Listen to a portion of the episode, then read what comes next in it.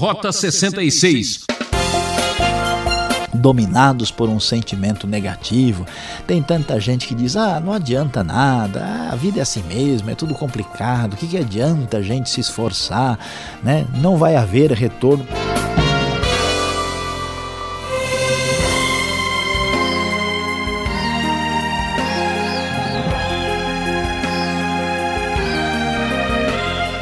Mais uma vez nos encontramos para estudar a Bíblia, o mapa do Rota 66, a bússola para quem deseja andar no caminho certo. Hoje o professor Luiz Saião segue na trilha dos profetas, em destaque o livro de Ageu. Apesar de ser o segundo menor livro do Antigo Testamento, é rico em valiosos ensinamentos. Começamos com o tema Quem vê casa, não vê construção é o primeiro capítulo de Ageu. A indiferença das pessoas com as coisas do Criador refletem uma preocupação mais profunda e preocupante. Qual o lugar de Deus em nossas vidas? Vamos juntos fazer uma reflexão sobre esse assunto? Acompanhe só. Rota 66, hoje dando início ao estudo do livro de Ageu. Vamos estudar o capítulo de número 1 e o nosso tema será Quem vê casa não vê construção. Pois é, meu querido ouvinte, nós estamos estudando o primeiro profeta menor pós-exílico. Você sabe que nós temos vários profetas menores, na verdade, o total deles é um total de 12, mas três deles escreveram depois do exílio, depois que o povo voltou da Babilônia para Judá e Jerusalém no período persa. E os três últimos livros do Antigo Testamento, Ageu, Zacarias e Malaquias, são pós-exílicos e isso é muito importante para entendermos o que está acontecendo. Até porque a profecia depois do exílio é bem diferente da profecia anterior ao cativeiro, tanto assírio como babilônico. E chegando ao primeiro capítulo de Ageu, lendo a nova versão internacional da Bíblia, vamos encontrar o seguinte.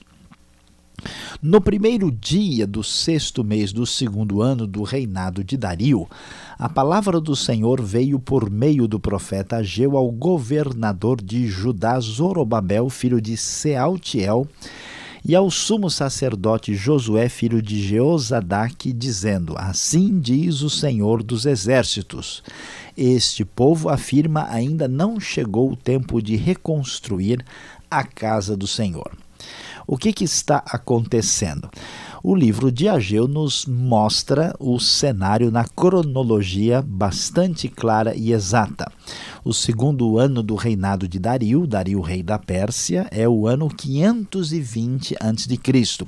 Ageu vai nos falar do drama com respeito ao templo, a casa do Senhor. E aqui nós vamos descobrir que nesta época o povo estava voltando para Judá, e aqui é o primeiro retorno iniciado depois da permissão dada pelo rei Ciro, quando o povo volta com Zorobabel na primeira leva que vem da Babilônia, e o grande problema é que eles estão achando que não está na hora de reconstruir a casa do Senhor.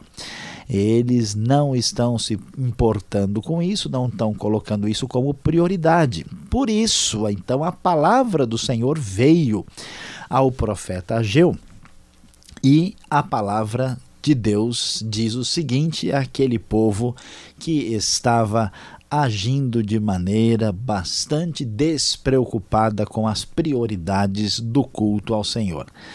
Diz o texto: Acaso é tempo de vocês morarem em casas de fino acabamento, enquanto a minha casa continua destruída? Então veja só que coisa. O problema da comunidade que volta do exílio para a terra é simplesmente dar prioridade aos seus próprios interesses materiais. Eles estão olhando para casa, ah, sim, mas para a sua própria casa. Tanto é que alguns deles estão até gastando bastante no fino acabamento. Enquanto isso, a casa do Senhor, isto é, o templo, pode ficar esperando. Sim, quem vê casa não vê construção, claro. Quem vê a sua própria casa e prioriza a sua própria morada não vê a construção do templo como prioridade. Deus pode esperar. Interessante observar que neste momento Deus acaba sendo rejeitado como prioridade do povo. Diferentemente do que acontecia antes do exílio, quando o problema era idolatria, aqui o problema é uma espécie de relaxo, de desinteresse, de colocar as coisas de Deus num segundo plano. E por isso as coisas estão sendo muito difíceis para esse povo que não entende o lugar que Deus merece. Então, verso 5 vai dizer que assim diz o Senhor: Vejam aonde os seus caminhos os levaram. Vocês têm plantado muito e colhido pouco. Vocês comem, mas não se fartam, bebem, mas não se satisfazem. Vestem-se, mas não se aquecem. Aquele que recebe salário, recebe-o para colocá-lo numa bolsa furada. Ou seja, já que esse povo não estava dando a Deus o devido lugar e a devida prioridade, Deus estava impedindo que este povo desfrutasse de prosperidade. Tudo o que estava sendo feito não estava trazendo nenhum retorno, nenhum resultado. Quem vê casa não vê construção. Esse povo olhava para a sua própria casa, mas não para a construção do templo do Senhor. E o texto prossegue. Deus ainda diz mais uma vez: Vejam aonde os seus caminhos os levaram. Subam o monte para trazer madeira, construam, construam um templo para que eu me alegre e nele seja glorificado, diz o Senhor. Vocês esperavam muito, mas eis que veio pouco. E o que vocês trouxeram para casa eu dissipei como um sopro. E por que eu o fiz? Pergunta o Senhor dos Exércitos, por causa do meu templo que ainda está destruído, enquanto cada um de vocês se ocupa com a sua própria casa. Por isso, por causa de vocês, o céu reteve o orvalho e a terra deixou de dar o seu fruto. Nos campos e nos montes provoquei uma seca que atingiu o trigo, o vinho, o azeite, tudo mais que a terra produz, e também os homens e o gado. O trabalho das mãos de vocês foi prejudicado. Meu querido ouvinte, Deus é o provedor. Deus é que nos concede toda a nossa alimentação. É Ele que abençoa a pecuária e que permite a boa safra da agricultura. Portanto, nós podemos ver o que, que está acontecendo aqui. Deus está dizendo ao povo: olha, eu hum, agi de modo a diminuir a provisão de vocês para que vocês entendam o que é mais importante na vida. Esse povo, depois de voltar para a terra, em vez de pensar em Deus como prioridade, não, estão pensando apenas nos seus próprios benefícios, colocando as coisas materiais e transitórias e passageiras na frente de Deus. Por isso, Deus, para ensinar devidamente este povo, acabou agindo de modo que a colheita foi prejudicada. Então, diante disso, vamos ver o que acontece na sequência do capítulo 1 do livro de Ageu. Diz o texto que Zorobabel, filho de Sealtiel, o sumo sacerdote Josué, filho de Jeozadak, e todo o restante do povo, obedeceram à voz do Senhor, o seu Deus, por causa das palavras do profeta Ageu, a quem o Senhor, o seu Deus, enviara, e o povo temeu o Senhor. Veja só que muitas vezes nós somos ah, um pouco dominados por um sentimento negativo. Tem tanta gente que diz: ah, não adianta nada, ah, a vida é assim mesmo, é tudo complicado, o que, que adianta a gente se esforçar? Né? Não vai haver retorno, mas não é bem assim. Você não pode ser uma pessoa desanimada que acha que nada dá retorno. Veja que o profeta Ageu deu a mensagem, entregou a palavra divina e o que acontece? A liderança política da época, que é o Zorobabel, e a liderança religiosa, o sumo sacerdote Josué, juntamente com todo o povo, foram tocados tocados pela palavra divina e se arrependeram e mudaram de atitude.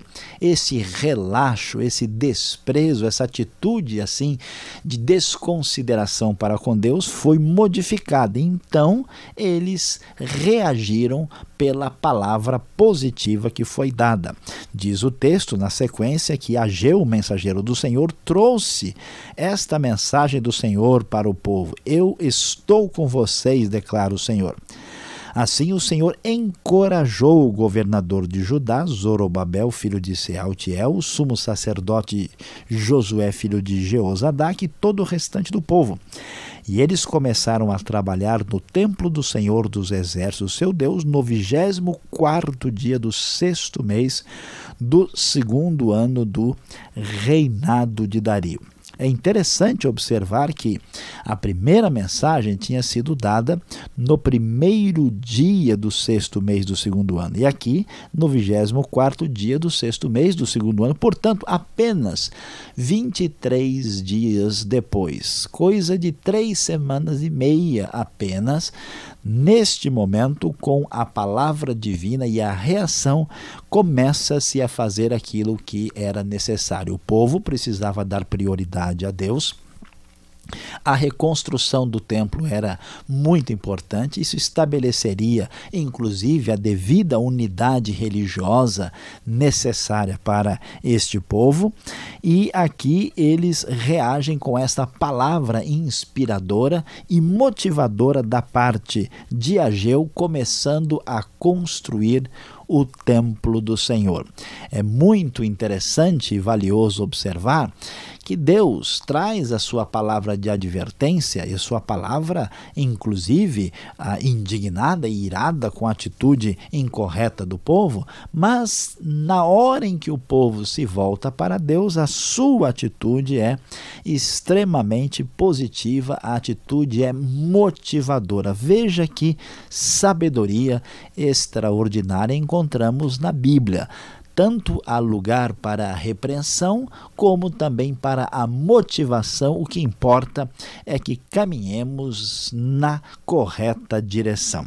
Pois é, meus queridos ouvintes, é muito importante que Deus também tenha prioridade na sua vida, para que você não entre numa atitude semelhante ao povo dos tempos do profeta Ageu, que via somente a sua própria casa, mas não olhava para o templo do Senhor, não via a necessidade da construção.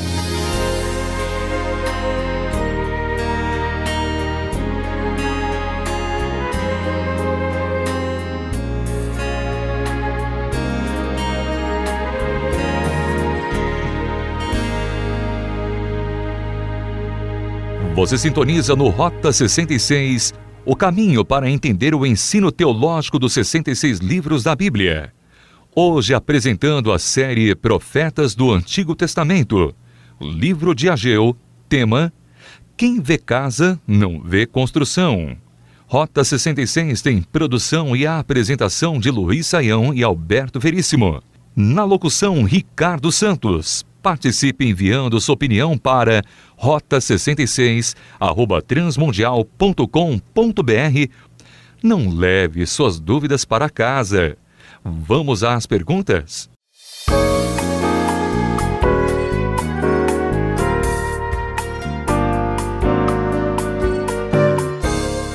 É isso mesmo, uma nova série para você aqui no Rota 66 Livro do profeta Ageu, capítulo 1, um pouco mais para entender e aprender com as perguntas ao professor Luiz Saião. Professor, podemos dizer um pouco mais sobre Ageu, sobre os acontecimentos de sua época, o contexto, quem era Ageu? a sua época, este momento que estamos estudando agora? Pastor Alberto, nós não temos tantas informações específicas sobre o profeta Ageu.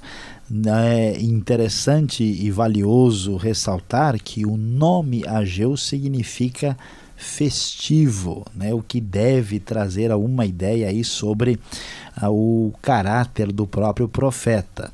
Mas o que chama atenção aí neste livro de Ageu, Ageu que é tão importante nessa época de reconstrução da vida né, da comunidade pós-exílica, é que Ageu é bastante detalhista em termos de cronologia. Nós vamos encontrar muitos livros na Bíblia que para ter informação cronológica exata é complicado e é difícil. Mas Ageu, de acordo com os estudiosos, começa a trazer a sua mensagem aí no mês de agosto de 520 a.C. Alguns até sinalizam a data exata. Muitos, por exemplo, fazem a relação com o nosso calendário e entendem que ele começou a falar em 29 de agosto de 520 a.C. e sua segunda mensagem foi no dia dia 21 de setembro deste mesmo ano. Então, esse detalhamento cronológico é bastante assim é, confortante né, para quem gosta de estudar história com mais detalhe e atenção. Agora, o que não é nada confortante é alguém querer estudar e ler o versículo 4 ou mesmo o versículo 6 de primeiro capítulo aqui de Ageu e não entender o que significa casas apaineladas, professor. Saquitel furado. Eu acho que o contexto aqui não está me ensinando muita coisa. Pois é, pastor Alberto, a dificuldade aí está na questão da tradução, né? Por quê? Porque é, quando nós lemos aí esse negócio, né, que algumas versões antigas têm de casa apainelada, na verdade, né, casa apainelada significa casa de fino acabamento. É por isso que a nova versão internacional da Bíblia traz uma tradução mais adequada, mais contemporânea, que permite que se compreenda o texto mais adequadamente. Então a tradução está aí, né? mesmo esse saquitel furado também é um arcaísmo, né? A NVI tem o texto muito mais claro, chama isso de bolsa furada, o que é muito mais fácil de ser entendido. Agora, o texto chama atenção da maneira como o momento aconteceu. Veja só, professor, Deus amaldiçoou a colheita do povo? Isso eu não posso pensar ou levar a uma atitude tipo: bom, eu vou praticar e acreditar fazer boas obras para receber o favor divino e fugir da maldição divina. Faz sentido um negócio desse? Olha, pastor Alberto, a, à primeira vista, alguém pode até entender as coisas desse jeito mesmo. Não, olha, aqui, né, Deus, se eu não fizer isso, Deus vai me castigar, Deus vai fazer isso, vai fazer aquilo. Mas a ideia bíblica não é exatamente essa. O que está acontecendo aqui? Deus é o Deus que mostra para nós que ele é o Deus da provisão. O que está acontecendo? O pessoal está acreditando, na verdade, que eles é, devem dar prioridade para os seus próprios interesses, para os seus objetivos particulares. E aí a Bíblia vai nos mostrar o seguinte: Deus, para mostrar que Ele é o Senhor, Ele é o dono de toda a provisão, Deus agiu de forma a fazer com que este povo viesse a entender isso de uma maneira um tanto, tanto quanto doída, né? Porque eles tinham que entender isso através de uma situação de sofrimento. Deus não está dizendo que ninguém merece a salvação por fazer isso. Deus não está dizendo que uma pessoa é melhor do que a outra. Simplesmente Deus diminuiu, né? Ali a bênção agrícola daquele ano para o pessoal poder entender e enxergar aquilo que de fato era prioridade da perspectiva do próprio Deus. Bom, falando em diminuir, eu levo essa outra pergunta: que diferença há entre os profetas pós-exílicos que você mencionou há pouco, como Ageu, né? um nome pequeno também, né? E, e os outros, os anteriores profetas, existe assim um, uma forma de distingui-los melhor ou na sua atuação também? Olha, pastor Alberto, de fato, a diferença entre os profetas pós-exílicos e pré-exílicos é uma diferença importante e significativa. Porque o que, que estava acontecendo eh, no tempo pré-exílico? O problema do povo era a idolatria, ou seja, o povo buscava a deuses estrangeiros e acreditava que poderia ter bênçãos na sua vida se seguisse os rituais pagãos daqueles povos que não conheciam a Deus. Então o que, que vai acontecer? Na na, na profecia pós-exílica muda tudo. E aqui é importante a gente prestar atenção, porque não tem mais sentido falar em idolatria. O pessoal não está mais envolvido com isso. O problema agora é um problema semelhante ao que existe em muitas comunidades ah, cristãs hoje: o problema do descaso, do desinteresse, de tratar Deus de qualquer jeito, de chegar na igreja a hora que bem entende, é, de entregar para Deus aquilo que sobra. Então, a mudança é significativa. Além disso, a mensagem não é que vai vir o mal, a mensagem agora é de encorajamento, porque o povo está numa outra situação, precisa reconstruir a vida e o cenário é completamente diferente. Reconstruir. Professor Saião, Deus tem casa? Como podemos entender esse conceito? Como trabalhar com essa ideia? E hoje em dia, será que é possível distinguir uma casa divina hoje nos nossos tempos? Olha, pastor Alberto, é, veja bem, no Antigo Testamento a gente ouve falar e fala bastante sobre a casa de Deus. No entanto, essa ideia de casa de Deus não é ah, uma ideia de que Deus precise de alguma moradia. Né? Ou seja, Deus está precisando, a Bíblia é bem clara em dizer que Deus não precisa de templos feitos por mãos humanas, de modo nenhum, essa é a necessidade divina. Ninguém pode ou jamais deve imaginar uma coisa dessas. Agora, a ideia do templo era para mostrar né, a, a, a, presença de Deus no meio do seu povo. Isso apareceu no templo, ah, no tabernáculo. Essas ideias estão claramente ventiladas na Escritura quando nós lemos a respeito do assunto. Ah, mas, é, quando nós chegamos no Novo Testamento, por isso é importante entender bem o que, que está acontecendo, nós temos aqui uma mensagem muito mais detalhada e específica da Bíblia para a nossa compreensão. Né? Nós vemos que Deus não habita em construções em tijolos, Deus habita no coração do ser humano. Por isso, a Bíblia vai dizer que nós somos o templo do Espírito Santo e ninguém hoje deve imaginar que Deus esteja morando em alguma casa e buscar esse tipo de relacionamento com Deus nos dias do novo da revelação do Novo Testamento. Obrigado, Saião. E você que está acompanhando esse estudo, fique ligado. Vem agora a aplicação desse estudo para você.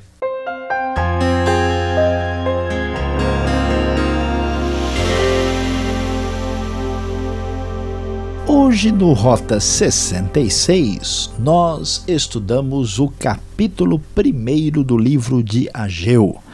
E o nosso tema foi Quem vê casa não vê construção.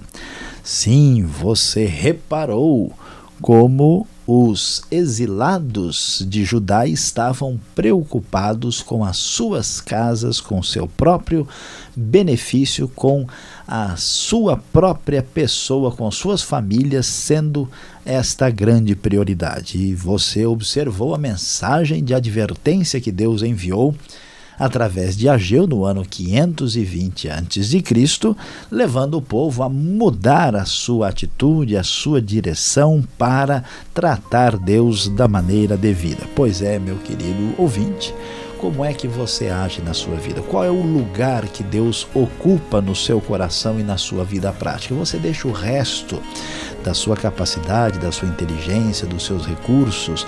Você entrega o que sobra para Deus ou Deus recebe um tratamento digno de verdade? Pois fique sabendo, quem adora e serve a Deus de verdade deve dar-lhe plena prioridade.